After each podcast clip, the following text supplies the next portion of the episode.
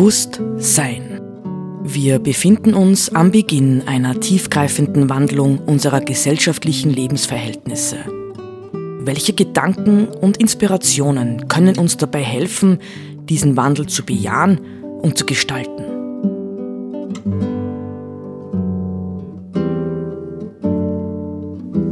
Eine Sendung von Roland Steidl.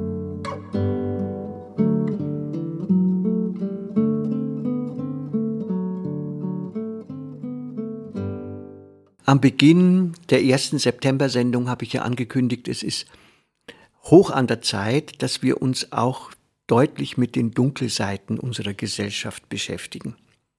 Äh, Anlass jetzt zu dem Thema für heute hat mir eine Sendung auf Ö1 gegeben, wo es um die Frage ging, was machen wir denn mit den, doch, ich glaube, es sind um die 60, 70 Prozent der älteren Menschen, die nicht internetaffin sind.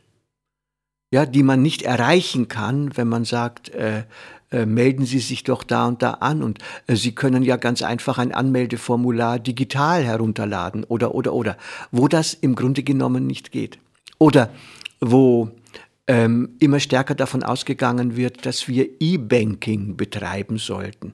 Nicht statt, dass wir noch in eine Bankfiliale gehen und dort mit den Mitarbeitern reden können. Ja? All dies wird ja tatsächlich abgebaut, Zug um Zug. Nicht die ähm, Banken waren ja, glaube ich, in der Corona-Krise happy, als sie merkten, immer mehr Menschen können Telebanking und wir können tatsächlich ähm, Filialen abbauen oder Öffnungszeiten einschränken. Nicht? Das sind ja ähm, Potenziale von Ersparung oder Sparen äh, für die Unternehmen, die auf der anderen Seite dann natürlich die ähm, Profite erhöhen. Also, was macht eigentlich die Digitalisierung mit uns? Das ist so die Frage. Was mich völlig irritiert, was mich seit Jahren völlig irritiert, ist, dass sie ähm, gepriesen wird, man könnte sagen, als Allheilmittel für alles. Die Digitalisierung ist im Grunde genommen unser moderner Götze. Es gab Zeiten, da war es das Auto. Nicht? Es gab dann Zeiten, da war es der Fernseher oder so. Aber jetzt ist es auf jeden Fall die Digitalisierung und äh, wenn man ständig liest, wie wichtig das ist, dass jetzt in alle Haushalte schnelles Internet kommt, ja, 5G. Wozu? Nicht? Man fragt sich, wozu? Wer braucht es denn wirklich? Und man muss ja dazu dann auch noch sagen, ähm, es beschleunigt unser aller Leben weiter. Es macht Stress. Ich habe schon vor Jahren von Leuten, die in äh, solchen Berufen, die äh, viel Verantwortung im Bestellen von, von äh, Dingen ähm, verlangen, äh, gehört, dass es fast nicht mehr auszuhalten ist, wie schnell man sein muss, um bei irgendetwas mitbieten zu können, und zwar heute global mitbieten zu können. Also all das würde äh, weiter beschleunigt werden. Nicht? Also insofern bleibt für mich zunächst einmal die Frage, worauf haben wir uns denn da eigentlich eingelassen? Haben wir hinlänglich darüber nachgedacht und denken wir alle miteinander hinlänglich darüber nach, was wir mit dieser Digitalisierung denn eigentlich anfangen? Wir wissen heute, dass ein zunehmender Teil der Bevölkerung, vor allem jüngere Leute, aber nicht nur jüngere Leute, internetsüchtig ist. Ähm, mehr als man glaubt. Und das Schlimme am Internet, an der Internetsucht ist ja, dass sie härter ist. Es gibt mittlerweile viele Untersuchungen, vor allem an, aus den USA, wo das ja schon länger verfolgt wird, äh, dass die Internetsucht härter ist also schwieriger zu überwinden als die Alkohol- und Nikotinsucht. Ja, also ähm, es gibt ja mittlerweile Kliniken zur Überwindung hm, der Internetsucht und dort wird generell gesagt, wenn du internetsüchtig bist, musst du dein Lebensumfeld wechseln. Denn sobald du wieder in dein angestammtes Lebensumfeld kommst, wird die Sucht wieder virulent. Also, Digitalisierung ich habe ein wundervolles Buch gefunden und daraus möchte ich ähm, zitieren. Esther Paniagua, Der Ausfall des Internets und seine Folgen für die Welt. Also sie diskutiert das durch, was internetsüchtige Menschen vielleicht am meisten fürchten könnten.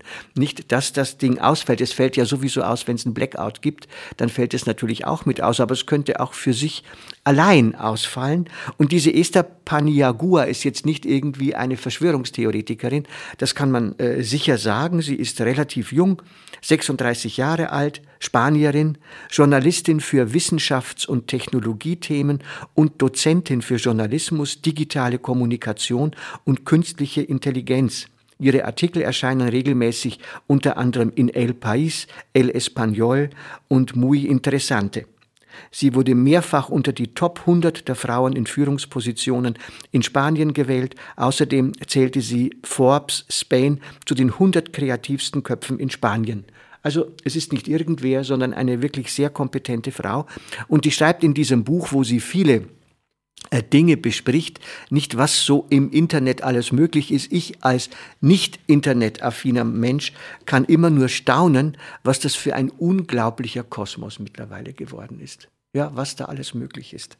Jedenfalls schreibt sie ähm, im Kapitel 9 auf Seite 231, das möchte ich einmal für den Beginn zitieren.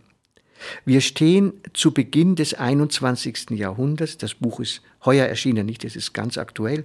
Wir stehen zu Beginn des 21. Jahrhunderts vor einer Ansammlung gebrochener Versprechen. Das Internet ist nicht der erhoffte Ort der Gleichheit und Toleranz geworden, sondern einer der Ungleichheit und Diskriminierung, der Tyrannei, der Sucht, der Radikalisierung und der Kriminalität. Man könnte noch hinzufügen, und des Hasses, wie wir neuerdings erfahren. Die Auswirkungen all dessen bedrohen die Regierbarkeit der Gesellschaft, untergraben nicht nur die Demokratie, sondern auch den sozialen Zusammenhalt und beschleunigen die ökologische Katastrophe. Das ist ähm, übrigens auch etwas, was wir meistens ausblenden. Nicht das Internet begegnet uns, weil man keine Kabel hat und nichts in der Regel oder häufig beim Smartphone begegnet uns als etwas, das CO2-neutral sein muss. Ja? Dabei ähm, ist das nun wirklich alles andere als so. An einer anderen Stelle beschreibt Paniagua ähm, Augenblick hier nicht Allein auf Rechenzentren entfällt etwa ein Prozent des weltweiten Stromverbrauchs. Hinzu kommt ein weiteres Prozent für Datenübertragungsnetze. Insgesamt also zwei Prozent des globalen Verbrauchs. Wenn wir dies auf das gesamte Spektrum der Informations- und Kommunikationstechnologien ausdehnen, steigt die Zahl auf sieben bis elf Prozent und wird bis 2030 voraussichtlich 21 Prozent erreichen oder sogar 51 Prozent nach dem Worst-Case-Szenario. Der weltweite Internetverkehr hat zwischen Februar und Mitte April 2020, also während des Höhepunkts von Covid-19, um fast 40 Prozent zugenommen. Im letzten Jahrzehnt zwischen 2010 und 2020 hat sich diese Zahl verzwölffacht und die Zahl der Internetnutzer weltweit hat sich verdoppelt. Sie macht bereits 51 Prozent der Weltbevölkerung aus und wird bis 2023 voraussichtlich auf 66 Prozent ansteigen. Ebenfalls bis 2023 wird sich die Zahl der mit dem Internet verbundenen Geräte vermutlich auf mehr als das Dreifache der Weltbevölkerung erhöhen. Das ist ein Wachstum von fast 40 Prozent in fünf Jahren. Nicht? Und dann kommt die ganze Frage äh, des Elektromülls und, und, und, und, und. Äh, die Frage, äh, wo kriegen wir denn die Ressourcen überhaupt her? Nicht für all diese. Das geht dann wieder tief hinein bis in die E-Mobilität und, und, und. Nicht? Also wir sind offensichtlich, das muss man mal klar sehen, obwohl wir ständig so tun, als seien diese neuen Technologien Lösungen für unsere äh, Probleme des Überkonsums, des Überverbrauchs. Wir sind trotz allem mit genau diesen Dingen wieder auf der Spur in den nächsten Überkonsum und Überverbrauch. Also sie können deswegen keine Lösung ja für unsere Probleme letztlich sein. Ähm, ich habe das nur zunächst einmal auch erwähnt, ähm, um zu zeigen, dass wir gerade im Bereich der Technik und im Umgang mit der multiplen Krise unserer Tage es nötig haben, äh, Entmythologisierung zu betreiben. Wir leben im Grunde genommen mit Mythen und das heißt heute fast schon mit Illusionen, die überhaupt nicht mehr tragen. Ja, wir belügen uns in dieser Gesellschaft hinsichtlich unserer Zukunft permanent selbst. Wo also wären Lösungen? Ich will ähm, der Ehrlichkeit natürlich auch halb, der Ehrlichkeit halber sagen, ähm, ähm, die Paniagua hm, beschreibt natürlich auch, welche großartigen Dinge das Internet leisten kann. Ja, und auch geleistet hat, etwa in der Covid-Krise. Ja, dass sehr, sehr schnell für viele Probleme Lösungen gefunden wurden, und zwar global, international, in toller äh, Kooperation.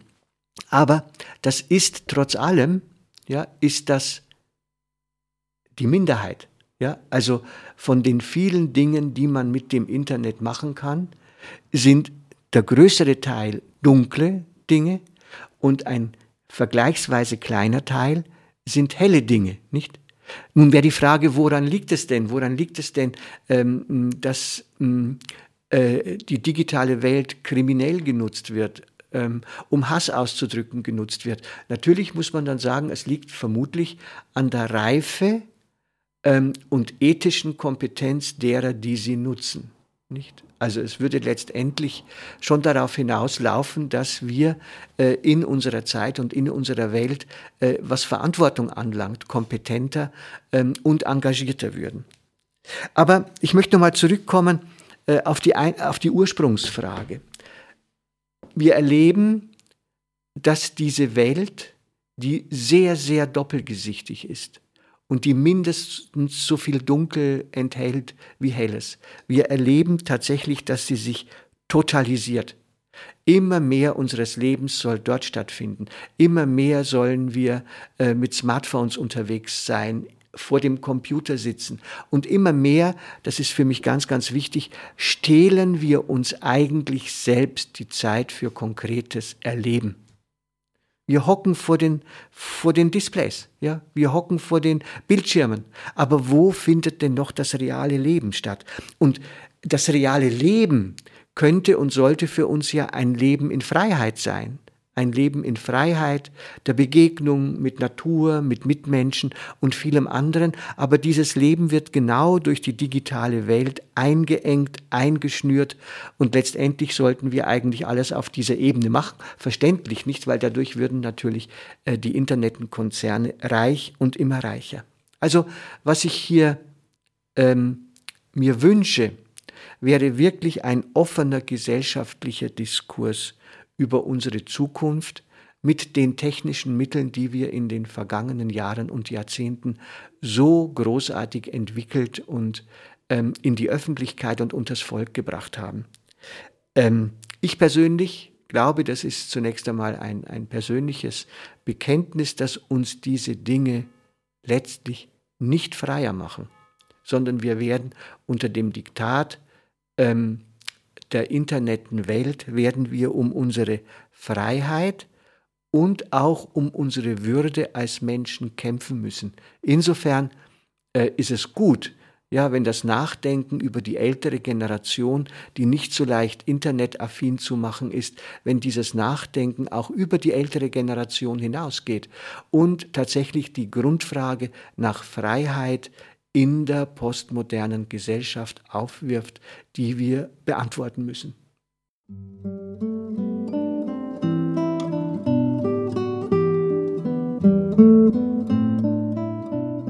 Sie hörten Bewusst Sein.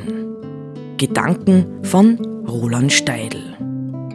Die Musik zur Sendung stammt von Johann Sebastian Bach. Interpretiert von Harald Simada. Diese Sendereihe steht auch als Podcast in unserem Online-Archiv zur Verfügung.